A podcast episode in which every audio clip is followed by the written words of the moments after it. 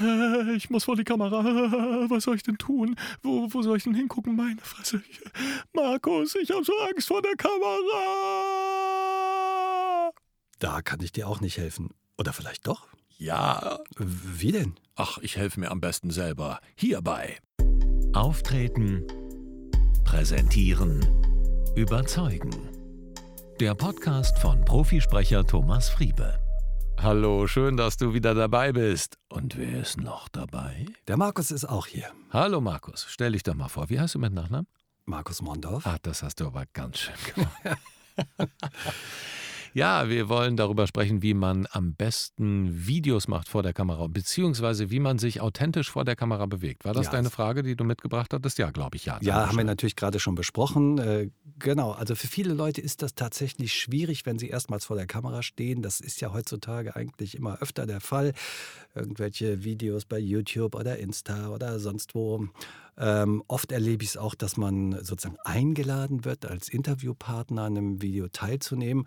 Und schon steht man vor der Kamera und fühlt sich eigentlich gar nicht so richtig wohl, weil man nicht weiß, wie man sich da verhalten soll. Ja. Aber du weißt es. Ich weiß es vielleicht ein bisschen, weil ich ab und zu vor der Kamera stehe. Vor dem wundervollen YouTube-Channel von Auftreten, Präsentieren, Überzeugen. Was, das habt ihr noch nicht gesehen? Aber doch mal ganz schnell auf YouTube. Nicht jetzt, nach dem Podcast. Ach, es ist aber auch schwierig.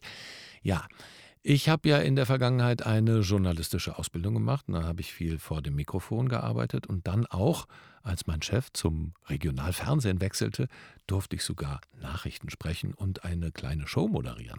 Das waren wirklich schwere Zeiten damals, ganz am Anfang. Wobei mir, muss ich sagen, das vor der Kamera immer ein bisschen leichter gefallen ist als nur vor dem Mikrofon. Ja, weil du vor der Kamera eben Mimik und Gestik hast und die Körpersprache und du hast so das Gefühl, du sprichst die Leute direkt an, während du beim Mikrofon dir das doch sehr vorstellen musst. Also es ist sehr abstrakt. Und deshalb fällt mir das insgesamt ein bisschen leichter.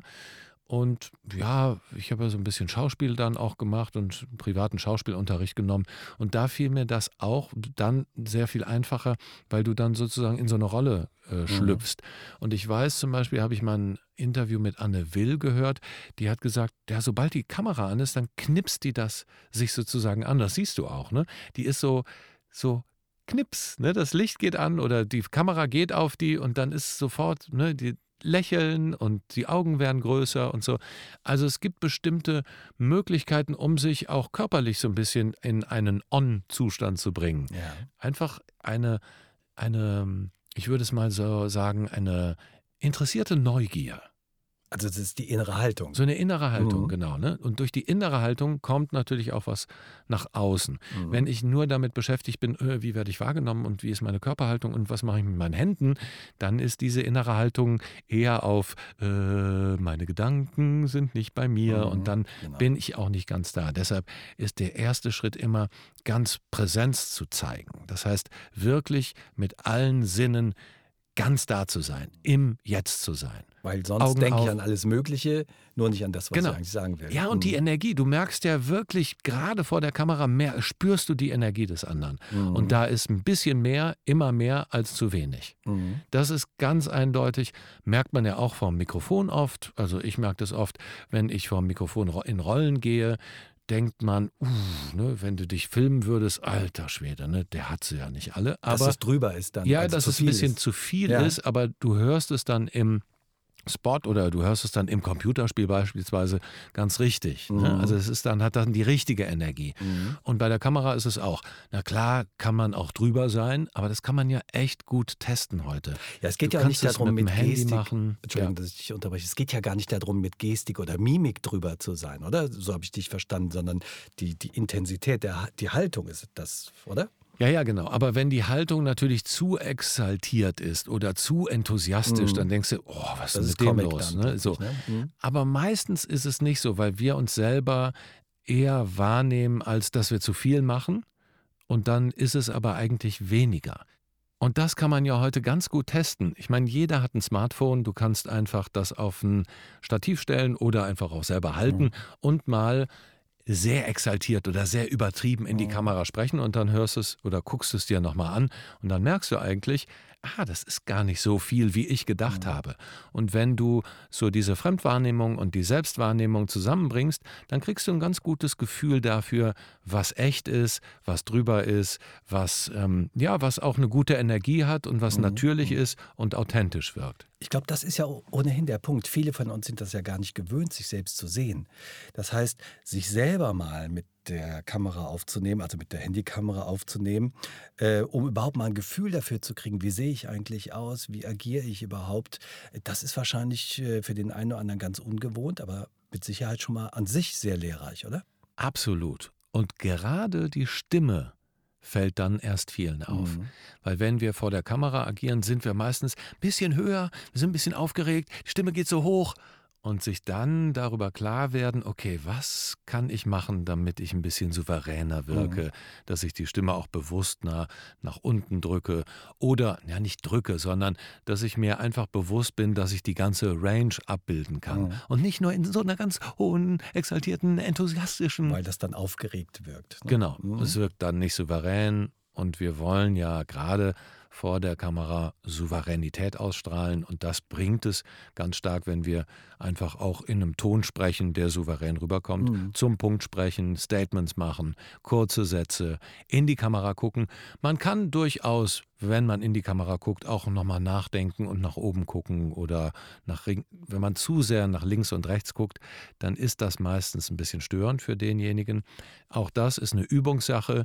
Bei manchen Videos, die ich so auf dem YouTube-Channel mache, wenn ich weiß, okay, da ist jeder Satz wichtig, dann bin ich auch wirklich ganz in der Kamera.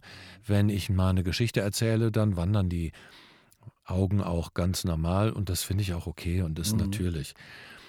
Das gleiche ist, wenn du so kurze Statements in die Kamera reinsprichst, am Flughafen oder keine Ahnung, vor einer Reise oder wenn du gerade was erlebt hast, dann ne, direkt in die Kamera sprechen. Auch dann ist okay, wenn man mal nach oben oder nach rechts oder links mhm. guckt, um so Worte zu finden. Ne, das wirkt eigentlich natürlich. Sollte nicht zu sehr ähm, ablenken. Insofern sollte man sich vorstellen, wen will ich ansprechen. Mhm. Und es hilft immer, auch eine Person vor Augen zu haben, eine ganz konkrete Person, der ich das erzähle. Vielleicht jemanden aus meiner Zielgruppe, von der ich weiß, dass sie die Videos sehr regelmäßig und mhm. gerne schaut. Diese Person stelle ich mir vor und ja, als wenn ich so eine persönliche Ansprache wie so eine WhatsApp-Nachricht, aber dann in die Kamera. Also dem Zuschauer zugewandt. Ganz sprechen. genau. Hm? Ja, das ist, glaube ich, auch, das ist ja auch im Radio das A und O, mhm. ähm, dass man dem Hörer zugewandt ist oder hier jetzt auch im Podcast natürlich. Mhm. Ähm, das ist vor der Kamera auch dann ganz wichtig, glaube ich, dass man sich eine Person vorstellt, für die man das macht, die dann da quasi in der Kamera ist. Ähm, und mit der spricht man dann. Und dann äh, verliert man auch übermäßiges Grinsen oder übermäßige Grimassen. Alles, was man vielleicht aus Aufregung machen könnte, äh, verliert sich dann, weil dann spricht man zu einer natürlichen Person. Und das äh, löst schon mal, glaube ich, viele Probleme, die man haben kann, wenn man da nicht so geübt ist. Genau. Und mhm. da hilft ganz stark auch, wenn der eine oder andere jetzt überlegt, oh, ich wollte gerne mal ein kleiner Influencer werden und mhm. eine Basis aufbauen von Leuten. Und wenn du noch nicht weißt, wer deine Videos schaut, dann überleg dir, wen hättest du am liebsten mhm. als Zielgruppe und such dir eine Person aus. Aus dem Internet. Ne? Mach deren Namen und wer ist das, was macht die beruflich, was hat die für Hobbys und diesem Profil entsprechend suchst du bei Google vielleicht Bilder, ne? sagst du, wie die soll Claudia heißen und 25 Jahre alt sein und dann gibst du irgendwie einen, Claudia 25 Jahre und dann druckst du das Bild aus und hast so eine konkrete Vorstellung davon. Das weiß ich von vielen Influencern, die das machen, die dann halt ganz konkret diese Person ansprechen, weil sie wissen, das sind die Sorgen und Nöte dieser Person, das ist das Problem, was ich adressiere und die sprechen die ganz direkt an und das ist, das ist irgendwie abgefahren. Dann hängt da so ein Bild irgendwie vor der Kamera oder daneben, aber sie haben jemanden, den sie direkt ansprechen das ist der Avatar. können. Da der hofft man nur, dass bei Claudia Avatar. 25 auch die richtigen Bilder kommen. Deshalb musste ich gerade schmunzeln. Aber ein Avatar ist mit Sicherheit sehr hilfreich. Das äh, kenne ich aus dem Marketing. Wenn man Texte verfasst, äh, macht das auch totalen Sinn, sich einen Avatar vor Augen zu halten, für den man das dann formuliert. Genau. Der ähm, die gewünschte Zielgruppe versteht einen dann tatsächlich besser Ja, was ich auch immer empfehle, gerade bei Video, der Ton ist so wichtig. Die Kameras sind mittlerweile so Mhm. gut, aber der Ton ist oft echt so grotte. Und du erkennst einfach ein gutes Video, wenn der Ton vernünftig Mhm. ist. Und es gibt Ansteckmikros, die direkt ins Handy gehen, Mhm. wenn du mit dem Handy, mit dem iPhone oder Smartphone, Android oder was auch immer arbeitest. Dann sorg dafür, dass du einen vernünftigen Ton hast. Wir arbeiten ja auch gerne mit so Ansteckern und Funkmikrofonen. Mhm.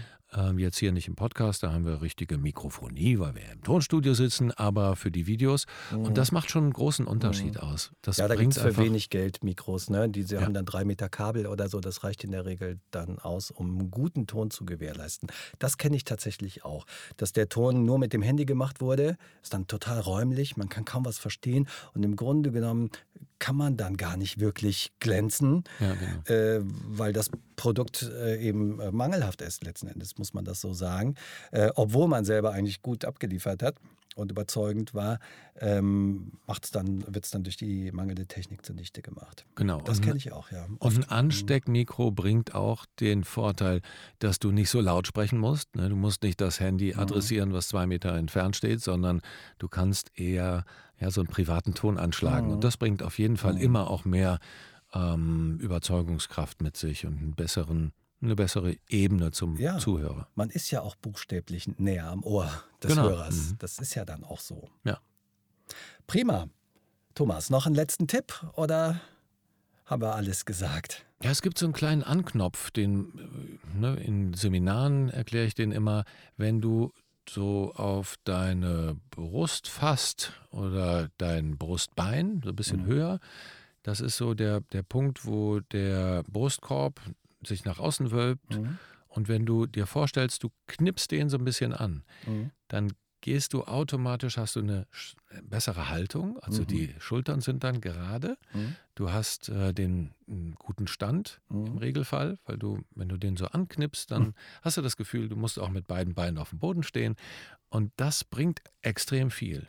Sich so einen imaginären Anknopf, Einschaltknopf. Ne? Einschaltknopf, ne? machst du on und dann bist du auch on. Sehr schön. Das ist ein schönes Bild zum Abschluss dieser Folge.